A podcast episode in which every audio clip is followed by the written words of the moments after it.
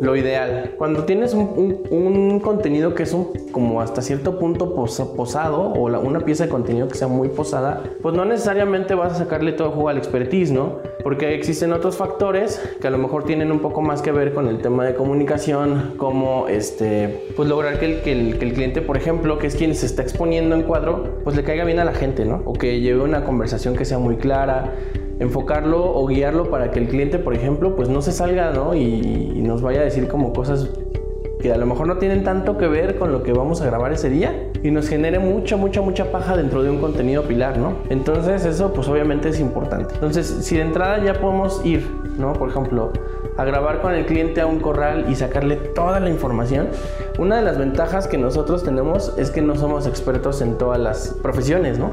Entonces obviamente el, el empezar a enrolarnos con un cliente nuevo nos va a generar muchas dudas creo que podemos aprovechar esa curiosidad o esas dudas para poder sacarle todavía más información de valor y que el cliente nos explique muchas cosas, ¿no? Que a veces no puedes transmitir en una fotografía o en un, en un gráfico, ¿no?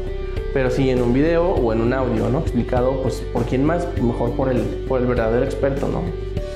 Entonces eso es importante. De ahí pues bueno, ya tenemos de dónde hacer una selección de material y lo vamos a microsegmentar, ¿no? En pequeñas uh, piezas de contenido y pues también depende de los canales, ¿no? A lo mejor vamos a sacar eh, un pequeño reel para pues, las plataformas que nos admiten el formato reel.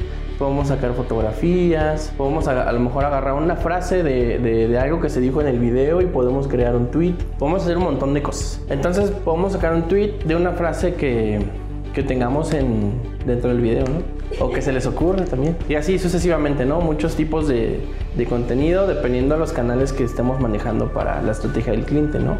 Obviamente hay canales que a lo mejor, en el caso específico de este cliente, eh, eh, no sé, LinkedIn, por ejemplo, ¿no? Estamos publicando artículos con información demasiado técnica, eh, especificaciones como de tipo medicina, por ejemplo, que la verdad es que no tienen mucha consulta, ¿no? Sin embargo, pues en algún punto de todo, de, digamos que de, la sinergia que se genera entre tantas plataformas, etc., pues debe de brindar un resultado. De hecho, si lo buscan en Google, aparecen los artículos de LinkedIn. Entonces, eso es muy importante, ¿no?